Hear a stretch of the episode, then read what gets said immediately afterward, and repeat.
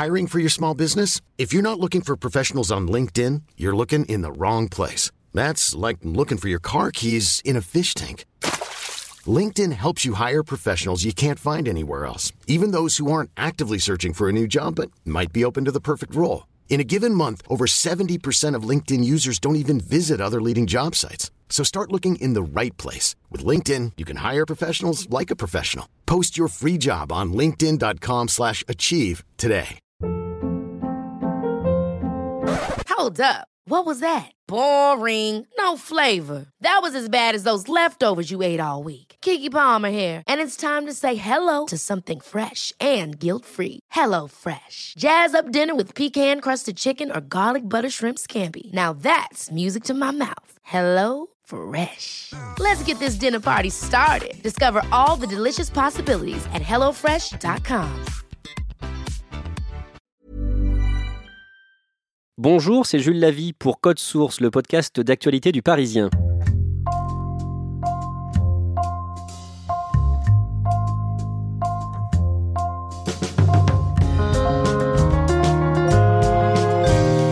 Novak Djokovic dit qu'il n'y a que pour Gaël Monfils qu'il serait prêt à payer sa place pour regarder un match de tennis.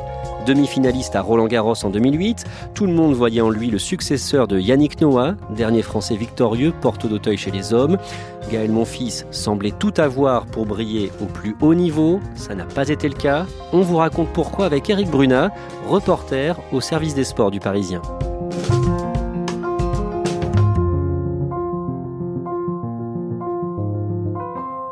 Gaël Monfils, physiquement, c'est un grand gaillard de 1m93, 80 kg, un beau corps d'athlète bien sculpté et surtout bien tatoué, puisque la première phrase qui s'est fait tatouer, c'est la phrase de Martin Luther King, I have a dream. Euh, il a poursuivi dans la même veine en se faisant tatouer deux autres phrases sur le thème des rêves et de la poursuite des rêves, de la destinée. Il s'est tatoué deux grandes ailes dans le dos qui lui portent bonheur. Il s'est tatoué aussi deux petites ailes sur les poignets et il s'est également tatoué des cartes de poker, un As et un 5 qui forment le nombre 15 et le 15 pour lui c'est un nombre qui a une signification particulière qui signifie l'infini, le porte-bonheur, enfin c'est un peu nébuleux mais c'est ce nombre 15 qui rythme sa vie. Et vous disiez donc son premier tatouage c'est I have a dream, est-ce est qu'on sait quel est son rêve? Bah alors en ce moment ça tombe très bien puisque son rêve c'est sûr, il le traîne depuis longtemps, c'est de gagner Roland Garros ou au moins de gagner un grand chelem, puisqu'il y en a deux qui sont potentiellement jouables pour lui, c'est Roland Garros ou l'US Open. Décrivez-nous Gaël Monfils sur le court quand il joue son meilleur tennis. Bah, c'est un spectacle.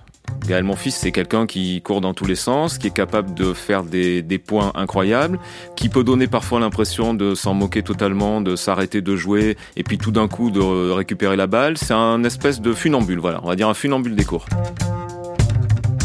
En 2008, Gaël Monfils atteint les demi-finales de Roland Garros. Euh, Racontez-nous comment.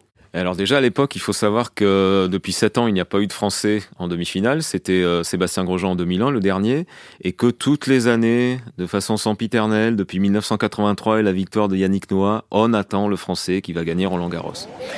Et donc cette année-là, euh, Gaël Monfils, on l'attend pas spécialement. Il franchit tranquillement les deux premiers tours. Il continue un huitième de finale un peu plus difficile en 5-7.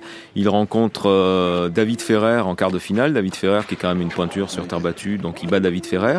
Et il se retrouve en demi-finale contre Roger Federer qui à l'époque est numéro un mondial. Oh oh, oh le point du match pour l'instant. Donc là, évidemment, la marche est beaucoup plus haute. Pourtant, il se dégonfle pas puisqu'il arrive à tenir tête à Federer.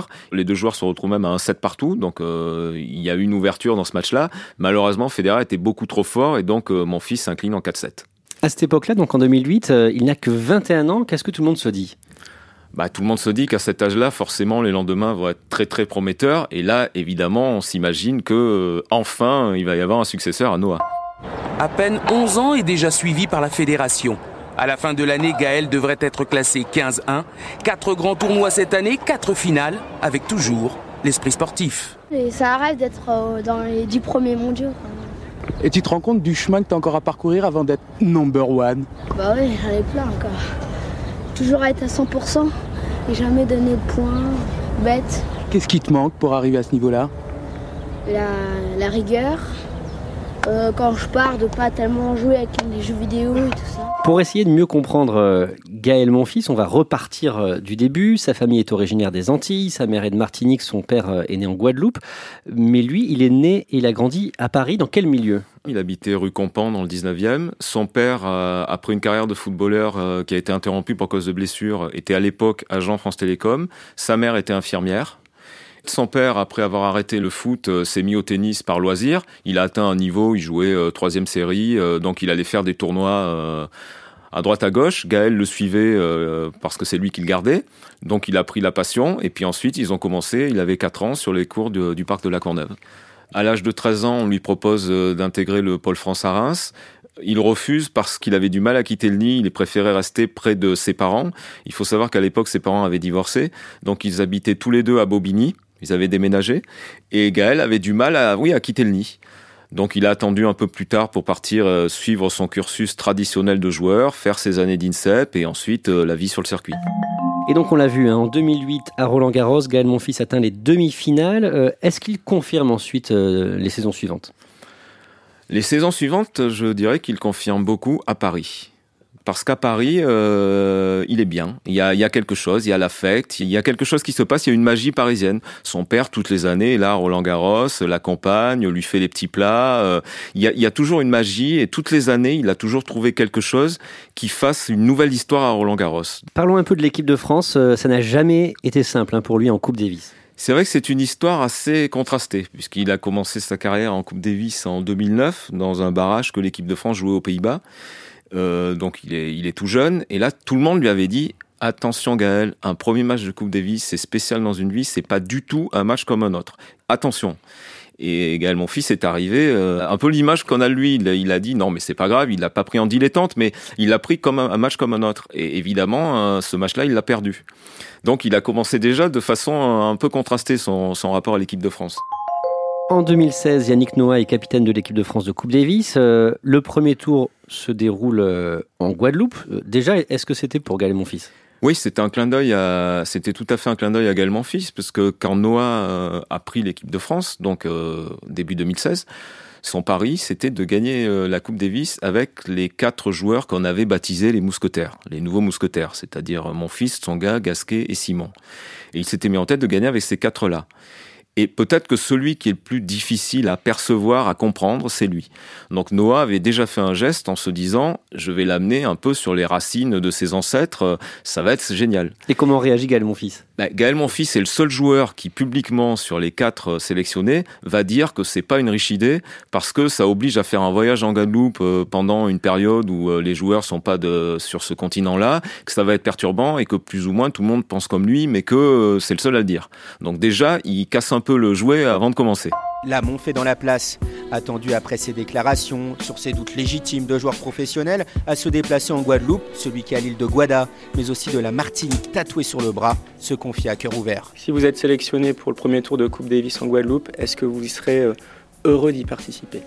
Forcément, une sélection en équipe de France est, incroyable, donc euh, forcément. La Guadeloupe, euh, c'est mes racines, c'est là où la moitié de ma famille habite, c'est là où mon père habite. Donc euh, forcément, la Guadeloupe, c'est quelque chose euh, d'exceptionnel. C'est une polémique euh, un peu pour rien. Et du coup, comment se passe ce, premier tour pour l'équipe de France de Coupe Davis? Bon, ça se passe très bien sportivement parce que l'équipe d'en face, le Canada, n'est pas d'un très haut niveau, donc la France gagne 5-0. Mais quand mon fils joue et gagne son match en Guadeloupe, il embrasse Noah en lui disant que c'est un des plus beaux jours de sa vie, qu'il est le plus heureux au monde et que donc ils vont arriver à faire de grandes choses ensemble. Et malgré ça, épisode surprenant au stade des demi-finales face à la Croatie, toujours en, 2016 donc. Que se passe-t-il pour Gaël Monfils? Il se passe que Gaël Monfils vient de faire les demi-finales de l'US Open. Donc c'est le joueur français en forme. Il arrive donc à Zadar en Croatie et il souffre d'une petite inflammation, enfin ou d'une grosse inflammation. Il souffre d'une inflammation au tendon rotulien gauche. Pendant que les joueurs sont à Zadar pour disputer cette demi-finale, Gaël Monfils déclare forfait euh, au prétexte qu'il est blessé. Donc Yannick Noah invente toute une histoire autour de ce forfait pour donner le change en expliquant aux gens qu'il est tombé dans l'escalier. Enfin, il y a eu toute une nébuleuse, toute une affaire assez rocambolesque autour de ce forfait. Mais toujours est-il que donc euh, il n'a pas participé à cette demi-finale. Et Noah a pris ça comme une, euh, un renoncement de trop. Il a très mal pris. Il a très mal pris. Gaël, mon fils, il était vraiment blessé ou pas? Alors, ce qui est très drôle, c'est mon fils, il faut s'attendre à tout. Mon fils, deux mois plus tard, fatigué de toutes les rumeurs, les, les, hypothèses sur son forfait et sur ses forfaits, puisqu'il y avait eu pas mal d'histoires dans la saison, est venu faire une conférence de presse totalement surréaliste au tournoi de Bercy avec le docteur Montalvan, le médecin de la Fédération française. Il s'est installé et c'était un peu le, sketch de Coluche qu'avez-vous fait dans la nuit du 27 novembre au 23 avril. C'était exactement ça. Il s'est posé sur la table avec le, le relevé médical de toutes les blessures de l'année pour donc expliquer toutes les blessures. Et il s'avère que celle-là, il n'est pas totalement arrivé à l'expliquer. Finalement, seul Gaël Monfils connaissait la gravité de la blessure. Il aurait peut-être pu jouer, par exemple, sous anti-inflammatoire, avec un traitement, mais seul lui pouvait savoir ce dont il souffrait vraiment. Et en tout cas, Gaël Monfils n'a jamais gagné euh, la Coupe Davis. Il n'était pas dans l'équipe victorieuse en 2017 euh, face à la Belgique. Est-ce que c'est la conséquence directe euh, de cet épisode? Oui, puisque ensuite, bah, il n'a jamais plus été appelé, alors que ce soit Noah qui publiquement donnait le change en disant je l'aurais bien appelé, mais que ce soit Gaël Monfils qui soit pas dispo parce qu'il était blessé ou il y a toujours eu il y a toujours une nébuleuse, mais en fait, il ne l'a jamais rappelé. Et Gaël Monfils n'a jamais gagné la Coupe Davis il a eu longtemps la réputation euh, de ne pas être euh, assez professionnel. Pourquoi est-ce qu'on lui reproche ça? Et c'est quelque chose qui est parti de tout jeune, euh, où on a associé un peu l'image Gaël Monfils, McDo, roi des burgers, roi du fast-food. C'est-à-dire? Parce qu'au début, il n'avait pas forcément une hygiène alimentaire extraordinaire, mais qui n'était pas pire que d'autres, mais c'est vrai qu'on s'est focalisé sur cette image-là, et ensuite, bon, bah, ça lui est resté. Plutôt à tort donc? On va pas dire plutôt à tort, mais on va pas dire qu'elle est 100% véridique parce que il le dit lui-même et il s'en défend souvent. On peut pas arriver à être numéro 6 mondial en ayant mangé n'importe quoi toute sa vie. Alors après qu'il aurait pu être plus sérieux, faire les choses mieux, c'est sûr. De là à dire qu'il allait au McDo tous les jours, voilà, il y a juste une, euh, un fossé. Il y a quelque chose qui a peut-être freiné sa carrière, euh, c'est qu'il a multiplié les entraîneurs. Je ne sais pas si ça a freiné sa carrière, mais en tout cas, il, est, euh, il, il en a fait 10 c'est beaucoup les Nadal, les Djokovic, les Federer. Euh, ça tourne à, pour Nadal à deux. Euh, voilà, euh, Federer a une fidélité à son staff depuis depuis toujours. Djokovic a changé une fois. Hmm. Voilà, on tourne à deux, plus à deux ou trois qu'à dix, quoi. Il se décrit lui-même comme hypersensible. Il dit qu'il peut vivre une rupture avec son coach comme une rupture amoureuse. Ça, c'est un problème? Son problème, son principal atout et sa principale faiblesse. C'est-à-dire c'est un affectif. Alors ça marche dans les deux sens. On parlait tout à l'heure de son affectif à Paris qui le fait briller. Et à l'inverse, son affectif peut le, troubler, le perturber euh, pour euh, quelle que soit la raison en fait. C'est-à-dire ça peut être quelque chose que tout le monde estimerait grave, qui pour lui est extrêmement grave, qu'on estimerait futile mais que lui estime important. C'est dur de quantifier. Et c'est ce qui fait la différence, et, lui-même en convient, avec les meilleurs. C'est-à-dire que les meilleurs, euh, sur le cours, arrivent à ne pas avoir d'état d'âme, à être focalisés. Alors ils peuvent avoir des problèmes personnel aussi. Mais ces gens-là, en espèce de arrivent à avoir une espèce de carapace. Et Gaël, mon fils, lui, ça serait plutôt une éponge. Il est souvent victime de problèmes personnels? Ah, c'est un peu ce qui aura marqué sa carrière, c'est vrai, c'est ces problèmes personnels qui nous a sortis très très très souvent, mais dont après on a du mal à mesurer l'importance. Mais, il dit ce que c'est ces problèmes personnels ou? C'est des problèmes personnels. Il peut dire euh, aujourd'hui euh, j'ai pas bien joué tout, euh, mais je sais d'où ça vient, j'avais des problèmes personnels. Mais ensuite le problème personnel, ce qu'on disait, peut être de toute nature, et euh, lui seul, là encore, peut en quantifier l'importance. Il n'a pas de stabilité euh, en ce qui concerne les entraîneurs. Euh, qu'en est-il au niveau amoureux? On ne connaît la face de Gaël Monfils niveau amoureux que quand il sort avec une joueuse de tennis. Parce qu'après, c'est vraiment un domaine dans lequel il est discret. Il ne fait pas la une des magazines avec ses conquêtes ou avec ses amis. Les deux fois où il l'a fait, où ça a été public, c'est quand il, il est sorti quelque temps avec la joueuse slovaque Dominika Sibulkova. Comme c'est une joueuse, ça s'est vu. Et là, en revanche, depuis quelques mois, il met un peu en scène, on va dire, sa romance avec euh, Elina Svitolina, qui est euh, numéro 9 mondial, qui joue euh, actuellement Roland Garros, elle aussi. Ils sont ensemble depuis le début de l'année et là, ils n'hésitent pas à étaler leur bonheur. Gaël Monfils s'est pris de passion pour plusieurs centres d'intérêt à côté du tennis. Lesquels? Alors il a bah, le basket, il a toujours adoré le basket, il s'est toujours levé la nuit pour regarder les matchs NBA. Gaël, mon fils, c'est quelqu'un qui a beaucoup de passion, donc il a une passion pour les montres, Alors il adore les montres, euh, il voudrait euh, travailler dans l'horlogerie, euh, c'est quelque chose qui le passionne, le démontage, remontage. il adore la finance. L'année dernière, pendant qu'il était blessé, il a fait un stage dans une banque suisse. Il adore la musique. Il aime bien regarder les feux de l'amour aussi. C'est une petite Madeleine de Proust de son enfance. Il aime beaucoup de choses. Il a même été, il est même arrivé à être champion du monde de padel. C'est un dérivé du tennis dont on parle beaucoup, on va dire, ces deux dernières années parce que c'est un peu le sport à la mode. Mais lui, il s'est débrouillé d'être champion du monde de padel en 2006 donc euh, il, y a, il y a 13 ans, parce qu'il était allé jouer un tournoi de tennis à Las Vegas. Il a été éliminé. Il y avait un tournoi de padel dans un casino. Il a fait le tournoi. il est champion du monde de padel. On revient sur le fil de sa carrière euh, en ce qui concerne le tennis. En 2016, il a atteint les, demi-finales d'un majeur, vous l'avez évoqué tout à l'heure, hein, l'US Open, face à Novak Djokovic. Comment il a joué? Ça va être assez difficile de trouver un adjectif. On va dire qu'il a joué à l'envers. C'est-à-dire que pendant deux sets, les gens se sont demandé ce qu'il faisait. Il a essayé de jouer des balles molles, jouer au milieu du cours. Euh, il a tenté. Bon, il a raté, il a tenté.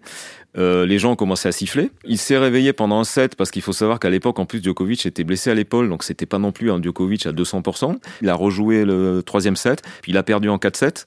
Ce qui avait fait dire à l'époque à John McEnroe, qui n'a jamais la langue dans sa poche et qui commente tout le circuit de tennis, que c'était la plus grosse déception de l'histoire du tennis.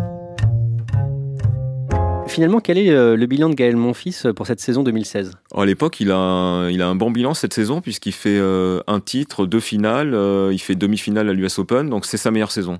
Et c'est la saison où il atteint le sixième rang mondial et c'est la saison où il se qualifie pour le Masters. Donc le Masters qui réunit en fin d'année les huit meilleurs joueurs de l'année. 2017, il est beaucoup blessé. Il fait un peu des dents de scie, quoi, pour essayer de revenir, euh, repartir. Et 2018, c'est encore un peu la, on va dire, la conséquence de l'année précédente. Et cette année, il est comment? Cette année, il était très bien en début d'année. Euh, il gagne le tournoi de Rotterdam, euh, qui est un tournoi ATP 500. Donc, on va dire, c'est la troisième catégorie de tournoi, après le Grand Chelem et le Masters 1000.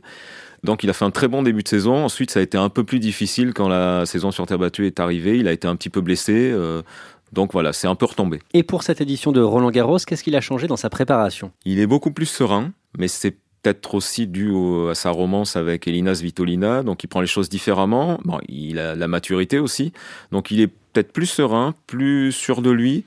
Et surtout, il n'hésite plus à exprimer ses ambitions parce qu'avant, il avait un petit frein à dire vraiment les choses de peur euh, peut-être d'être ridicule ou de peur qu'on se moque de lui. Et maintenant, il n'hésite pas à dire, par exemple, qu'il a envie de gagner Roland Garros. Euh, quoi qu'il arrive, euh, il aura des attentes sur lui. Donc, autant vaut-il qu'il les formule lui-même. Il travaille aussi avec une, alors ce qu'il appelle une dame. Lui, il appelle une dame. C'est, bon, on va dire une préparatrice mentale qui l'a aidé justement à libérer ses émotions et à mettre des mots sur, à oser mettre des mots sur ce qu'il pense.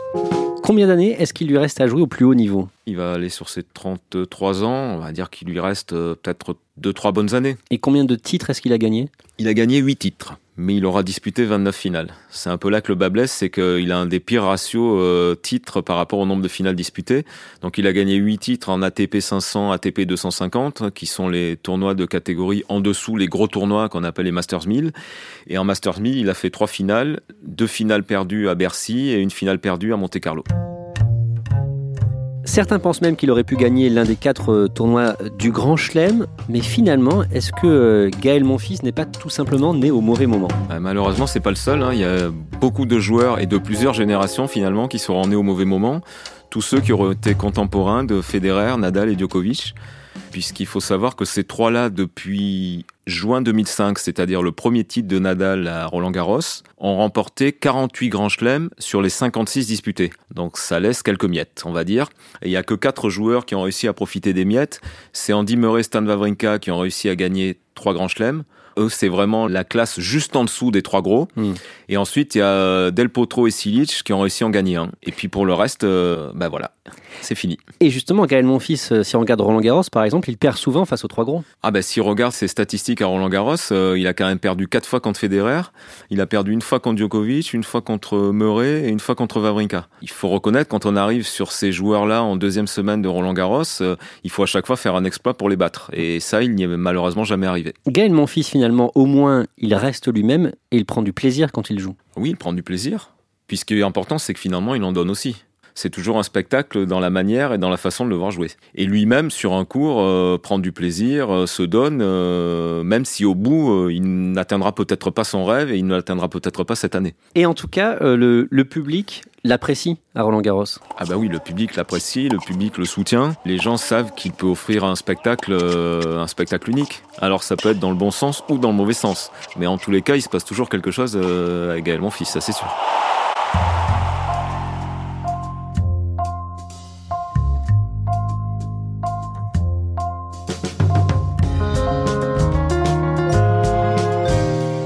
Merci à Eric Brunat.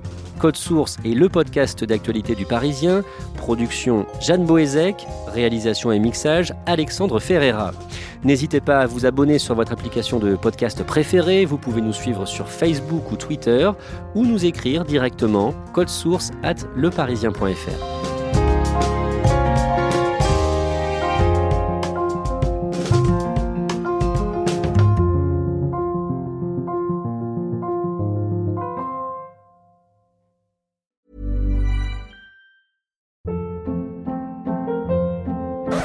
Hold up. What was that? Boring. No flavor. That was as bad as those leftovers you ate all week. Kiki Palmer here, and it's time to say hello to something fresh and guilt-free. Hello Fresh. Jazz up dinner with pecan-crusted chicken or garlic butter shrimp scampi. Now that's music to my mouth. Hello Fresh. Let's get this dinner party started. Discover all the delicious possibilities at hellofresh.com.